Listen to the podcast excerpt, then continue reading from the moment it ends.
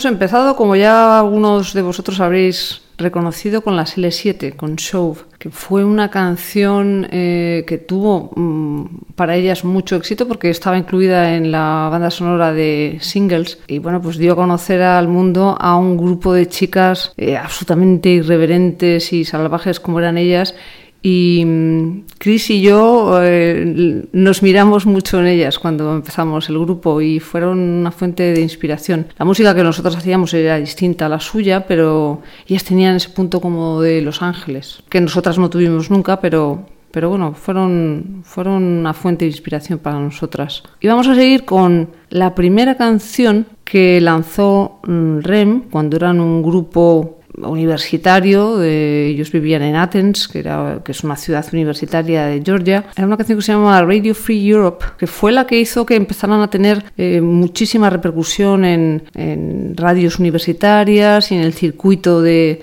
de bares y de clubs universitarios y a partir de ahí, curiosamente, empezaron una carrera lenta, lenta pero segura, pero lenta, esa es la verdad. O sea que realmente pasaron casi 10 años hasta que tuvieron su primer éxito a nivel no ya internacional, sino en toda América. Eran un grupo que eran un grupo de pico y pala. Uh, espero que os guste, Radio Free Europe.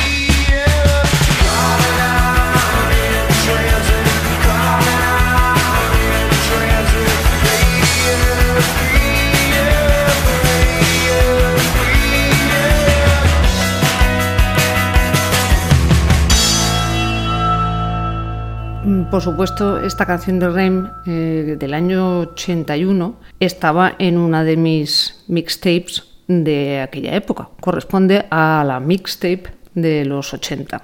Y ahora os voy a poner una canción que en cambio corresponde a la mixtape de los 90, exactamente del año 91, de un grupo de Seattle que se llamaba Flop, que tuvo poca poca repercusión. Eh, eh, no, consiguieron, a pesar de lo, del singuelazo que es eh, esta canción, no consiguieron hacerse un hueco, no consiguieron llamar la atención de multinacionales, pero estarán siempre en el corazón de Cristina y mío. De hecho, hacíamos una versión, en Dover hicimos una versión de Hello que la tocamos en directo durante muchos años.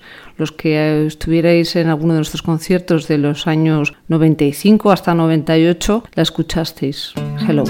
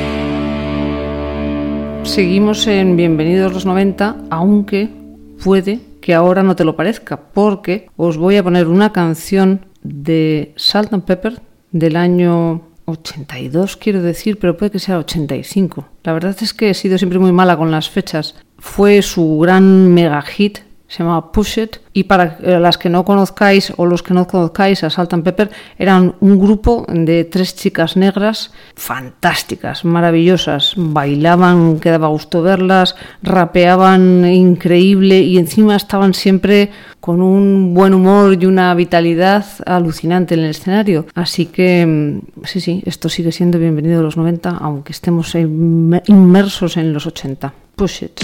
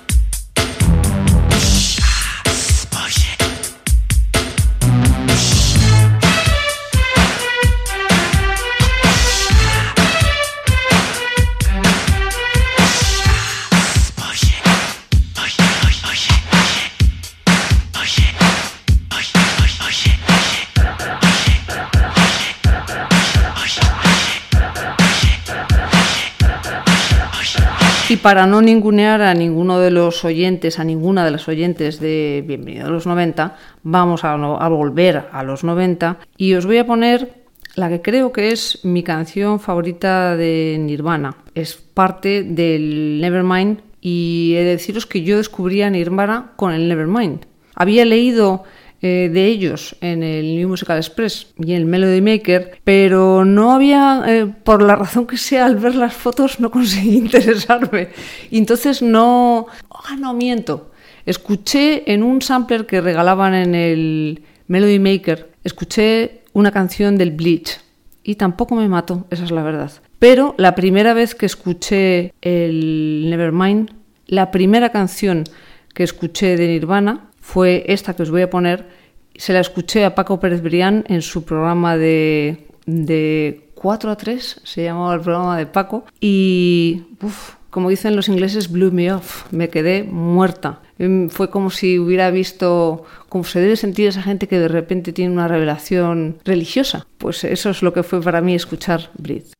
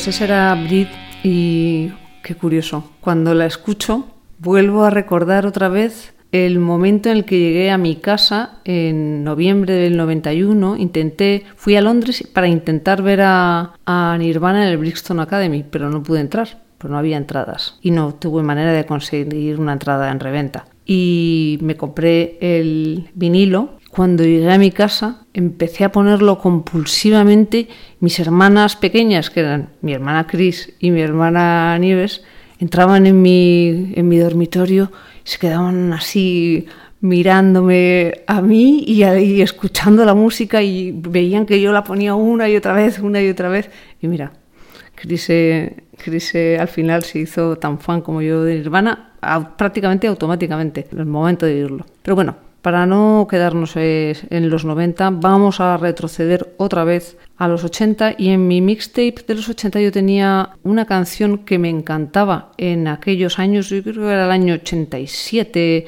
88 me encantaba bailarla, porque yo cuando era muy jovencilla, aunque ahora no lo parezca en absoluto, era muy bailona. Me encantaba ir con mis amigas a discotecas y bailar. Y esta canción la bailé muchísimo en Madrid y la bailé muchísimo en Ibiza también. Era una canción de Prince que, del que yo soy ferviente admiradora y he sufrido muchísimo con cómo le trataron durante muchos años la industria. Y este es mi homenaje. Quizás creo que puede que sea una de... ah, quizás sea mi, canción favorita. Alphabet Street.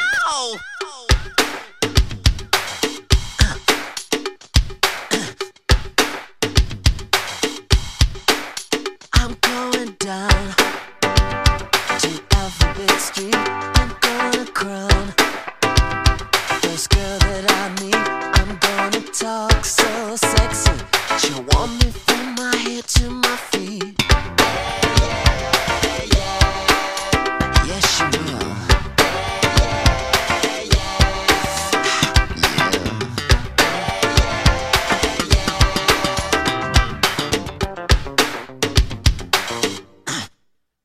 I'm gonna drive.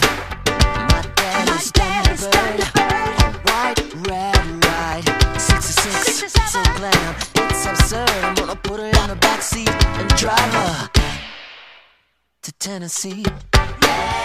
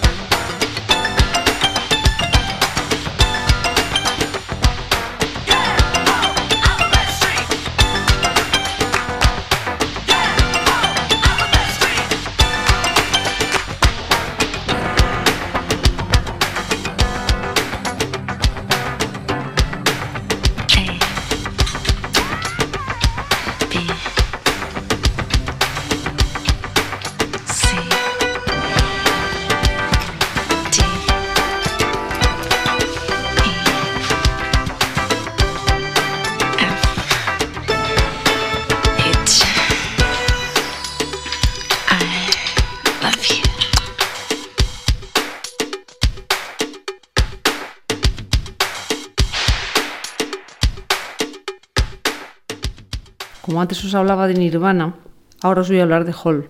Mm, Yo conocí a Hall prácticamente al mismo tiempo que Nirvana y recuerdo eh, la suerte que tuve de poder ir a ver a Nirvana a Hawái en febrero, a principios de febrero del, del año 92, en un club que se llamaba el Pink Garage, un club de a lo mejor 600, 700 personas todo lleno de surfers y de bueno y de fans enloquecidas y enloquecidos y estaba tan lleno de gente que nos pusimos Paco Pérez Brián, Luz y yo eh, que fuimos los que eh, las tres personas que fuimos al viaje nos pusimos en una escalera que resulta que subían a los camerinos. Y cuando llevábamos ya ahí un rato peleando por nuestro cachito de escalera porque allí si no te bueno estaba tan lleno de gente que te echaban en cuanto te descuidabas. De repente eh, pasaron eh, por detrás nuestro Kurt Cobain y delante de él agarrándole de la mano iba Courtney Love yo había escuchado ya eh, a, a lo conté a Paco y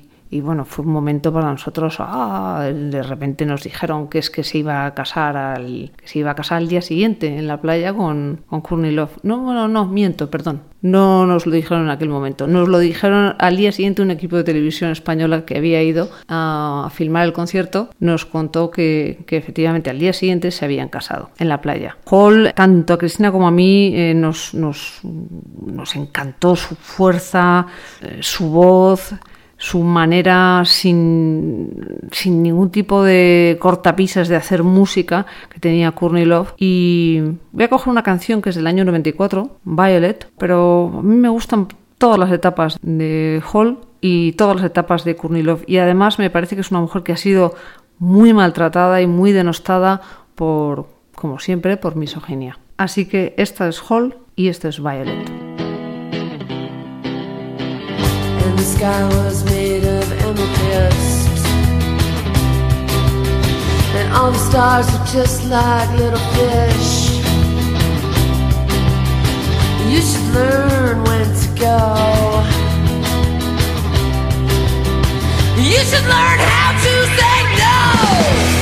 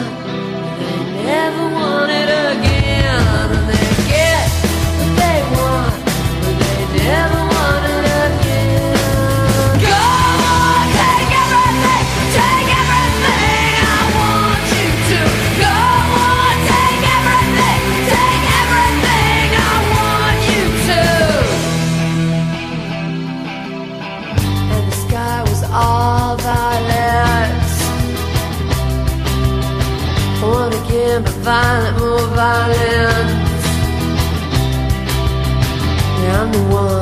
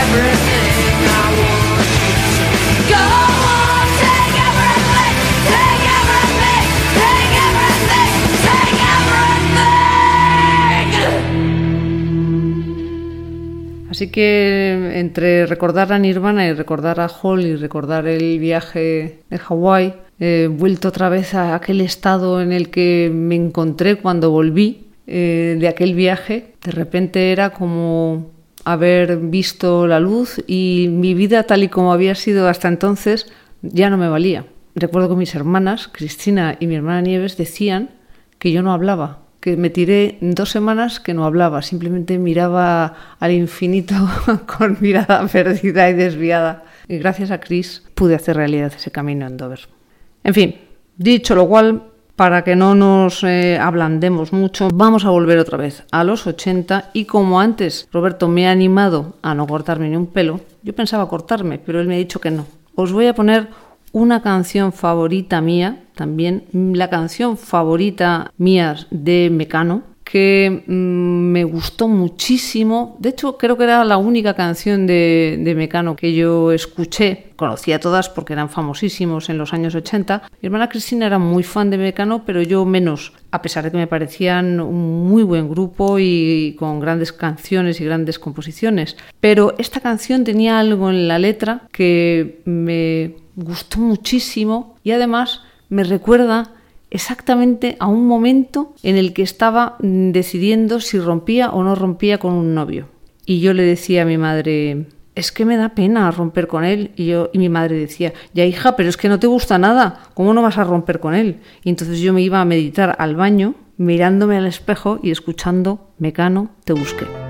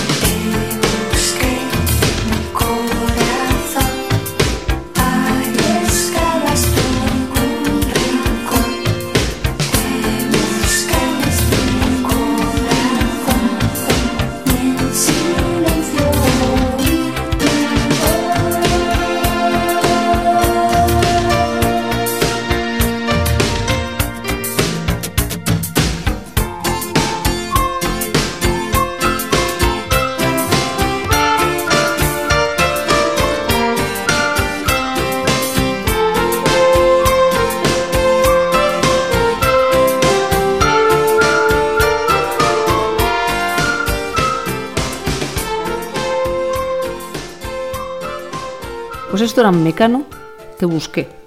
Y vamos a seguir en los 80. Yo siempre empezaba todas mis cintas para escuchar en el coche con una canción de ACDC, con la misma siempre. Entonces yo entraba en el coche, me disponía a irme a trabajar, ponía esa canción y cuando llegaba al trabajo, claro, no tenía ninguna gana de trabajar. Tenía ganas de seguir ah, con el coche ahí, ah, lo quiero todo, la vida es mía, el momento, soy joven. Pero no, tenía que bajarme del coche e irme a trabajar. La canción se llamaba Shook Me All Night Long.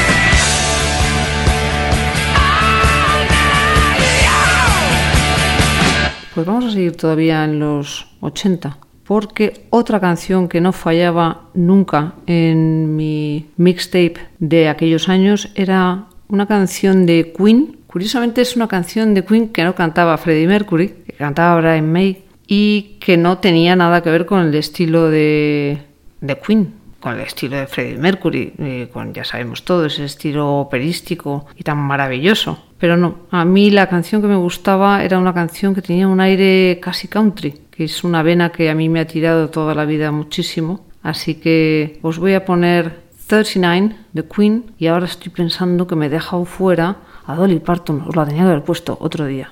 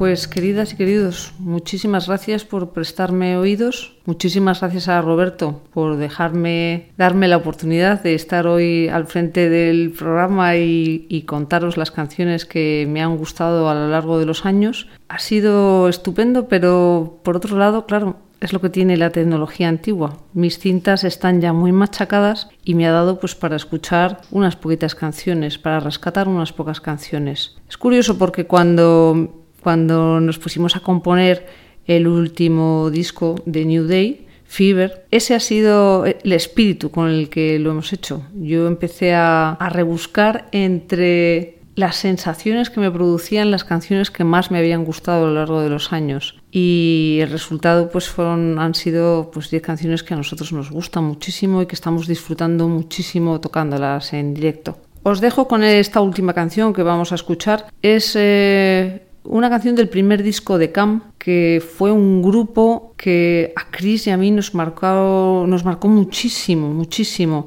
Yo los descubrí en una tienda de discos en, en Camden Town, en Londres. Su primer disco se llamaba Eleven Eleven y fue una auténtica revolución underground, absolutamente underground. Talia Zedek era una cantante y sigue siendo una cantante sentida, increíble, de las pocas cantantes que yo pongo en el mismo, casi en el mismo pedestal que mi hermana Cristina. Así que os voy a despedir con Cam y su canción Submerge. Os mando a todos un beso, ¿no lo oís? Bueno, sí lo oís. Y un abrazo, eso no lo podéis ver, pero estoy abrazándoos. Ojalá alguna vez repitamos. Hasta siempre.